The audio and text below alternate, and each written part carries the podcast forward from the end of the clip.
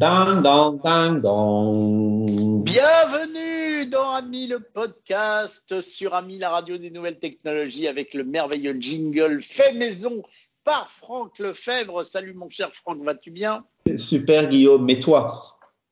Eh ben écoute, moi je vais très très bien, mais je suis un petit peu chafouiné aussi en même temps. Et je voulais avoir absolument ton avis sur quelque chose. Je sais que tu vas philosopher et que ça va être passionnant. Chers amis, et oui, nous allons parler de chat GPT encore et toujours, mais euh, il y a depuis très très peu de temps, alors ça dépend quand vous écoutez ce podcast, hein, si vous l'écoutez à Noël, ça sera un peu cramé, mais si vous l'écoutez maintenant, euh, il y a plusieurs scientifiques, je crois qu'ils sont plus de 1000, qui se sont regroupés pour dire, ça serait bien de faire une petite pause. Euh, sur euh, ChatGPT et puis il y a l'Italie qui essaye euh, d'interdire, je ne sais pas si elle va y arriver, mais elle veut interdire l'utilisation de, de ChatGPT. Alors moi, ça me chafouine un peu parce que c'est quand même, on veut ralentir le progrès et en même temps, le progrès a un côté inquiétant. Donc je voulais avoir ton avis sur ce qui se passe en ce moment autour de ChatGPT. Ah, mais dis donc, c'est un sacré. Euh... Ouais, effectivement, hein, c'est un, un, sacré sujet. Et tu sais que j'ai vaguement l'impression que sur Ami, euh, on a été parmi les tout premiers à, à parler de ce sujet. Euh, je crois, je crois, euh, s'il y a des gens qui font des recherches sur le sujet, peut-être nous mettront-ils en haute pile. Bref, n'en tirons pas une quelconque fierté parce qu'il suffit d'ouvrir les yeux pour voir ce qui se passe hein, et on n'a aucun mérite là-dessus. Euh, Qu'est-ce qu'on et donc, donc sur cette sur cette histoire, euh, effectivement, il y a, y a une il y a une espèce de pétition électronique qui est sortie il y a quelques jours, euh, qui a été signée par quelques stars, euh, dont Monsieur Musk et dont dont des gens aussi comme Wozniak, je crois, a signé Absolument. ça. Absolument. Steve de son prénom. Exactly, sir. Et donc euh, intéressant parce que l'idée est de dire, ben, euh, on demande un moratoire de six mois euh, et s'interdire, non pas d'utiliser ce qui existe, mais s'interdire de diffuser des nouvelles recherches faisant évoluer de façon significative le système. Je crois pas que Microsoft l'ait signé entre parenthèses. Donc je sais, je sais, je sais pas. Je, donc est-ce que Bill Gates l'a signé? Euh, je sais pas, mais je, non, j'ai pas, pas, entendu dire qu'il l'avait signé. Je ne pense pas. Est-ce que Monsieur Balmer l'a signé Je ne sais pas, euh, mais je pense que s'il l'avait signé, on aurait été au courant. N'oublions pas, Musk l'a signé. Déjà, est-ce que c'est possible? Est-ce qu'on y croit? Parce que c'est bien beau de le dire, mais est-ce que tous ces gens-là qui sont d'autre part quand même partie prenante Je suppose que Musk, euh, il dit ça, mais dans les Tesla, il doit y avoir de l'IA, donc euh, et bientôt il y aura un chat GPT, j'imagine. Donc j'ai du mal à croire qu'ils aient envie de le faire, qu'ils le disent pour se donner bonne conscience, mais ce qu'ils vont vraiment mettre une pause, j'y crois pas. Ah ben je sais pas, je je je sais pas. Ils appellent à faire une pause sur sur les développements de ces choses-là, hein, pas sur les usages. En Italie, par contre, ils veulent ils veulent interdire. Bon, on, peut essayer de mettre euh, un peu ce sujet à plat. En ce qui concerne Musk, il est important de se souvenir que Musk est, est un des créateurs on pourrait presque dire le créateur parce que au niveau de, sur le caractère emblématique de sa de sa participation, on pourrait dire que c'est le créateur d'OpenAI qui est qui est la la maison. D'ailleurs, je te propose qu'on prenne trois secondes pour mettre tout ça à plat. Quand on parle de Chat GPT, qu'est-ce que c'est que Chat GPT euh, techniquement? Euh, Pour ceux qui ne l'ont jamais utilisé, euh, c'est euh, euh, sur un site web, hein, on vient, on s'enregistre et on peut parler avec un robot. D'où l'expression chat, hein, chat qui veut dire discuter, causer en anglais. et donc, on parle avec un robot qui utilise un modèle de langage génératif très très évolué qui s'appelle GPT. Et donc, GPT, en vrai, il n'y a pas un GPT, il y a, il y a un ensemble, il y a toute une famille de GPT. GPT, c'est le nom qui est donné au modèle créé par une société qui s'appelle OpenAI et qui existe depuis quatre ou cinq ans, euh, qui à l'origine hein, OpenAI, hein, le Open est un petit peu ambigu parce que à l'origine, il y a un certain nombre de personnes, dont Elon Musk, qui ont dit, ben voilà, il faut faire en sorte que soit diffusé de façon très ouverte euh, pour le bien de l'humanité des systèmes d'intelligence artificielle. Et donc, à l'époque, ils se sont dit, ben, on va mettre beaucoup de moyens dans un projet collectif qui va s'appeler OpenAI, qui sera vraiment ouvert et, qui permettra de bénéficier à tout le monde. Euh, et donc, il y a eu beaucoup de moyens. Euh, très vite, il y a eu des choses très impressionnantes qui ont été faites, mais qui étaient très peu visibles du public. Pourquoi? Parce que elles étaient disponibles sous forme de d'API, c'est-à-dire que les, les gens qui font de la programmation informatique pouvaient utiliser ces fonctions-là, mais il n'y avait pas d'utilisation vraiment grand public. Très bizarrement, il n'y avait pas de moyen facile de tester ces choses-là et de les utiliser. Et donc, c'est passé pas mal sous le, c'est passé pas mal sous le radar. Et en décembre 2022, euh, J'imagine qu'il y a un fan de marketing chez OpenAI qui s'est dit oh là là mais notre truc là aujourd'hui euh, c'est que pour les techos. Ça serait peut-être intéressant de faire un site tout simple qui permettrait à des gens de discuter avec notre modèle de langage pour euh, faire de la pub et pour montrer ce qu'on fait. Et donc ils ont fabriqué ce, ce, ce, ce logiciel, hein, ce site web qui permet d'utiliser les API d'OpenAI et ils ont appelé ça ChatGPT et donc, précisons que des GPT, tout à l'heure, je disais qu'il y avait toute une famille qui sont qui ont chacun leurs qualités et leurs défauts et qui globalement euh. Chaque nouvelle génération euh, s'améliore. Euh, le dernier en date avant décembre était le 3 et celui utilisé par ChatGPT était à peu près le 3,5, c'est-à-dire c'était c'est une version encore plus évoluée que les, les précédents. Mais si c'est si c'est révolutionnaire, euh, la révolution était disponible avant, mais elle était peu visible. Ah, attends, je te fais une toute petite parenthèse. Là, on parle de ChatGPT, mais c'est un concept parce qu'il y en a aussi un chez Google qui s'appelle Bard. Il est un peu fabriqué de la même manière, on est d'accord. Eh ben, euh, je, je ne sais pas. On reviendra sur, sur les concurrents, si tu veux, après. On reviendra sur. Je voudrais euh, poser juste l'idée donc de OpenAI, rendre ça disponible à l'ensemble du monde, qui était qui était vraiment euh, ce qui était revendiqué par Monsieur Musk et ses petits camarades quand ils ont mis beaucoup d'argent dans cette aventure-là. Donc, il faut bien garder à l'esprit que c'est un sujet qu'on a abordé maintes fois tous les deux. Hein. Quand on parle d'intelligence artificielle, il y a deux, il y a deux éléments bien différents. Il y en a un qui est le programme qui va gérer de la connaissance, ce programme qui va apprendre des choses et qui après va pouvoir être réinterrogé sur les choses qu'il a apprises. Ça, c'est la partie programme. Et puis, il y a la partie données, il y a la partie ce qu'on appelle le modèle.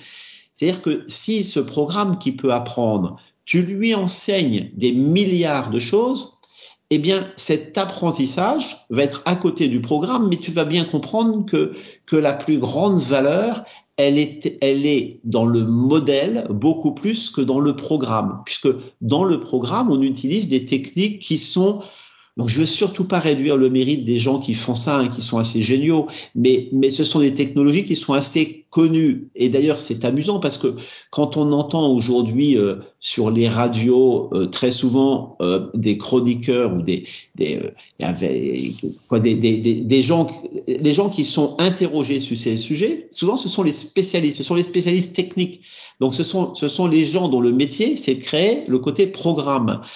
Or, la vraie originalité, la vraie valeur d'un GPT, elle est dans le gigantisme de, ce, de son modèle, dans son modèle qui contient, qui a été réalisé avec tellement, tellement d'informations qu'il arrive à connaître, on pourrait dire, un niveau critique d'information, il a un niveau critique de connaissance. Et donc, quand on, quand on entend les spécialistes dire « Ah, mais vous savez, c'est assez simple, c'est que de la statistique et tout », ce n'est pas du tout considéré euh, le, le, volume de connaissances qui peut être ingurgité par ces systèmes dans un certain nombre d'entreprises et qui lui est très difficile à dépasser, très difficile et c'est lui qui demande beaucoup d'argent plus que la conception du code. Bref, ce qui est important, hein, comme euh, disait euh, comme disait euh, Boris Vian dans la Java des bombes atomiques, euh, la seule chose qui est vraiment importante, c'est l'endroit où ce qu'elle tombe. Et bien là, on est bien dans cette idée-là. Ce qui est important, c'est l'usage qu'en est fait. Donc, si on reparle de d'OpenAI, la société qui a été faite comme ça et qui a été faite pour diffuser le code et ouvrir le code et pas ouvrir les modèles nécessairement, eh bien, partant du, du, partant du tiens, on va faire quelque chose d'ouvert et qui va servir à l'humanité, ben, je pense qu'au niveau stratégique, il y a eu pas mal de gens, il y a eu pas mal d'avis divergents. Et puis, ça, ça, a été de moins, ouvrant, de moins en moins ouvert et de plus en plus fermé. Je pense qu'aujourd'hui, on pourrait appeler ça plutôt close AI. Et, et c'est dans cette idée-là que Monsieur Musk est parti. Euh, donc, est-ce que c'était la seule raison? Je n'étais pas présent, donc je ne peux pas dire. Mais ce qu'on constate, c'est que Monsieur Musk est parti, les choses se sont plutôt refermées. Euh, et Monsieur Microsoft, lui, a plutôt, euh, est plutôt rentré, à, quoi, a ouvert la porte un peu plus, un peu plus largement. La porte de son porte-monnaie la porte de son porte-monnaie, absolument, et je pense euh, des, des, usages auxquels l'usage de son porte-monnaie lui ouvre des droits. Donc, aujourd'hui, Monsieur Musk, il est plus vraiment dedans, mais mais c'est son quoi, c'est son c'est son bébé dont la garde lui a été un peu retirée. Donc il est très difficile de dire quelle est pour quelle raison euh, prend-il cette position? Une chose est sûre, c'est que Musk, il est, il est pas connu pour ses concessions, il est connu pour sa franchise. Souvent, ce qui agace, c'est sa franchise qui, qui prend la forme d'une arrogance démesurée. N'empêche que ça a l'avantage de la sincérité, et donc je vois vraiment pas pourquoi quand il dit au monde, ce type-là, on peut lui reconnaître plein de défauts, mais également plein de qualités, dont celle d'être vraiment un, un, un, visionnaire sur un tas de dans un tas de domaines quand il dit euh, "Eh les gars, faites gaffe là, euh, vous jouez avec un truc qui est un peu dangereux", de la part de Musk, lui, il trouve que, balancer 45 000 satellites autour de la Terre, c'est pas dangereux. Il trouve que d'imaginer d'aller construire des, villes sur Mars, c'est pas dangereux. Il trouve que greffer des ordinateurs dans le cerveau des humains, c'est pas dangereux. Mais il trouve que tu utilisais l'intelligence artificielle, c'est dangereux. Donc, la barre, la barre du danger chez lui, elle est super haute. Donc, j'aurais tendance à croire que s'il dit attention les gars, là, c'est dangereux, tu vois, c'est que c'est qu'on parle plus du danger de la petite souris. Tu me suis? Oui, je te suis, mais c'est moi ma question pour revenir au début, c'est d'abord est-ce que tu y crois? C'est-à-dire qu'est-ce que tu penses que les sociétés qui sont en train de faire du développement au niveau de chat GPT ou de concurrents comme Bard dont je parlais tout à l'heure, vont se dire oh il a peut-être raison, on va mettre la pause, on va écouter ce qu'on dit ces mille scientifiques ou est-ce qu'ils vont se dire ouais bah t'es gentil pour nous c'est un commerce, il y a des sous à se faire donc on va continuer et puis c'est sympa d'avoir parlé.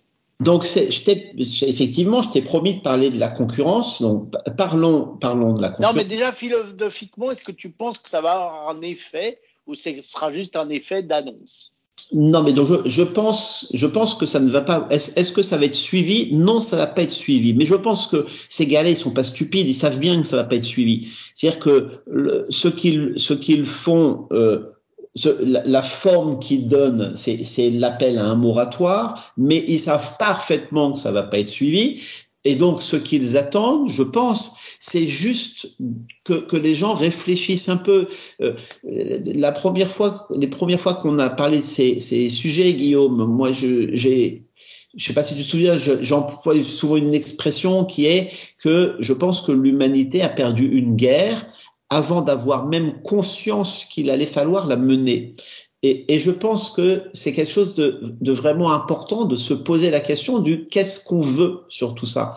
C'est-à-dire que moi, qu'est-ce que j'entends autour? J'entends déjà plein de gens qui parlent et qui n'ont rien compris. J'entends plein de gens qui parlent et qui, et qui ont des références historiques euh, qui sont désuètes, donc qui sont toujours sympathiques, hein, mais je vois pas pourquoi la référence. Tu sais, on a parlé euh, des, des canuts, des gens qui avaient peur des métiers à tousser, on a parlé de Schumpeter euh, et de la destruction productive, et on a parlé de de, de toutes ces technologies qui euh, qui, qui, qui dont, dont, les gens avaient peur qu'elles détruisent des emplois et finalement qui en créent plus qu'elles n'en détruisent, etc., etc. Donc personnellement, je suis assez peu réceptif à, tous ces discours qui, regardent des passés en faisant croire qu'ils sont comparables à nos présents, je pense qu'il est extrêmement utile de se reposer régulièrement des questions euh, sans essayer de, retrouver les, patterns, de retrouver les schémas du passé. Euh, j'ai exactement, quand on parle de transition écologique, j'ai exactement la même position où j'entends des gens qui disent ah mais on a toujours eu peur que machin, puis faut pas avoir peur et tout. Eh bien, je suis désolé, c'est pas que j'ai peur, c'est que je me sens concerné, que je pense qu'il faut agir. Et donc je pense qu'il faut agir sur la transition écologique. Je pense qu'il faut faire attention à la matière que nous utilisons parce que quand j'entends des gens nous dire, mais êtes-vous au courant que la planète, elle est finie? Je, je n'ai pas d'argument opposé à ça. C'est sûr que la planète, elle a une taille finie, donc que les ressources sont finies. Quand je vois des gens qui m'expliquent que, que, que 4 milliards d'années de, de, de, capture du carbone euh, et, quelques centaines d'années de restitution de ce carbone dans l'atmosphère, ça peut créer des conditions à minima extrêmement inconfortable pour les 9 milliards de bonshommes qui, étaient, qui essaient de vivre sur la grosse orange. Tout ça, je, je me dis que les expériences du passé, les schémas du, passé ne sont pas applicables. Nous vivons, j'ai tendance à croire, peut-être est-ce de l'arrogance, peut-être est-ce de la stupidité, mais j'ai tendance à croire que nous vivons une période tout à fait particulière de l'humanité et que il faut regarder objectivement des choses et recalculer réellement des positions. Donc, pour répondre à ta question, est-ce que les gens vont est-ce que les, gens qui travaillent sur, sur les sujets vont changer? Je ne pense pas, mais est-ce que les populations vont un petit peu euh, ouvrir leurs yeux, leurs chakras et se mettre à, à réfléchir là-dessus Je pense que oui. Je bah déjà, il faudrait qu'on les aide à réfléchir là-dessus, parce que sur la plupart des médias mainstream, on n'en parle pas du tout. Absolument. On commence à en parler un petit peu, mais il faut raconter aux gens ce que c'est, leur expliquer, leur expliquer les bienfaits et les dangers. Exactement. je trouve qu'on le fait passer. Heureusement qu'il est ami d'ailleurs, mais Donc voilà. T'as raison, t'as raison, Guillaume. On le fait on le fait pas vraiment. Bon après après euh, ChatGPT ça a quatre mois hein, donc euh, c'est c'est c'est on peut pas on peut pas tout faire euh, du, du jour au lendemain. Mais moi je constate dans mon entourage que qu'il y a très peu de gens qui sont conscients de ces sujets et que et il y a très peu de gens qui les connaissent et ceux qui les connaissent en ont souvent une vision amusée. Euh, et, et, et non pas une réflexion de fond. Ils considèrent que, que c'est un détail. J'étais ce midi encore avec des gens extrêmement éduqués qui ne savaient pas du tout euh, de quoi on parlait quand on parlait de ça. Et, euh, et je leur disais, moi, j'ai commencé à faire de, à toucher l'internet euh, au tout début des années 90, et je me, je me souviens assez vite, 92, 93, m'être dit, mais attends, ce bidule-là, ça, ça va changer complètement euh, la face de la planète et la façon dont on travaille et dont, et je me souviens avoir commencé à essayer d'expliquer ça à des gens. Euh, je me suis fait des conférences sur le sujet et en face de gens qui ne comprenaient pas du tout et qui euh, et qui disaient dans le, je pense que dans leur tête ils se disaient c'est quoi ce mec qui vient euh, qui, qui vient nous nous faire des trucs là euh, il, il est dans son truc ce gars-là mais mais ce dont il parle euh, on n'en verra jamais les conséquences. Et eh ben quand on parle de l'IA aujourd'hui j'ai l'impression qu'on est devant un phénomène aussi disruptif mais, mais avec un facteur au moins de 10 dans sa capacité de disruption.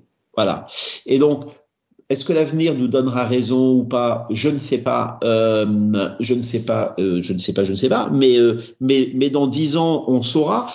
Et, et, il est fort possible que dans dix ans, on se dira ah mais dis donc, euh, on aurait peut-être dû se rendre compte euh, des effets que ça a vraiment. Moi, je sais que personnellement, je n'ai pas sous-estimé l'impact euh, d'Internet, j'ai sous, sous-estimé un certain nombre d'effets négatifs de, de l'ultra-connexion. Euh, Peut-être qu'un jour, on mettra dans un tribunal pour euh, ces sujets-là, devant un tribunal. Euh, en ce qui concerne les usages de l'intelligence artificielle, je pense que, que c'est au moins un facteur de 10. C'est la même, le même capacité de disruption avec un facteur au moins de 10. Voilà. Eh bien, malheureusement, je te dirais que je, sous-estime l'effet négatif du chrono pour Ami le podcast parce que nous avons un temps à partie que je pense nous avons dépassé. Mais comme nous nous retrouvons et qu'on reparlera de ce sujet absolument passionnant euh, prochainement, moi j'aimerais philosopher encore plus là-dessus. Je vous laisse, tiens, une question, chères auditrices, chers auditeurs d'amis, vous pouvez répondre sur le répondeur, puis on la commentera avec France Lefebvre. C'est avez-vous peur de ChatGPT et des intelligences artificielles? Pensez-vous qu'il faut se calmer ou pensez-vous qu'il faut continuer euh, à y aller parce qu'il y aussi des bons côtés Voici la, question que j'aurais envie de te poser, mais on y répondra une autre fois. Et voilà. 01 76 21 18 10. À l'ancienne aussi, nous avons un bon vieux numéro de téléphone non surtaxé. 01 76 21 18 10. Voilà, mon cher Franck. Merci beaucoup une fois de plus. C'est toujours un plaisir. Et à très bientôt pour de nouvelles aventures sur Ami Radio.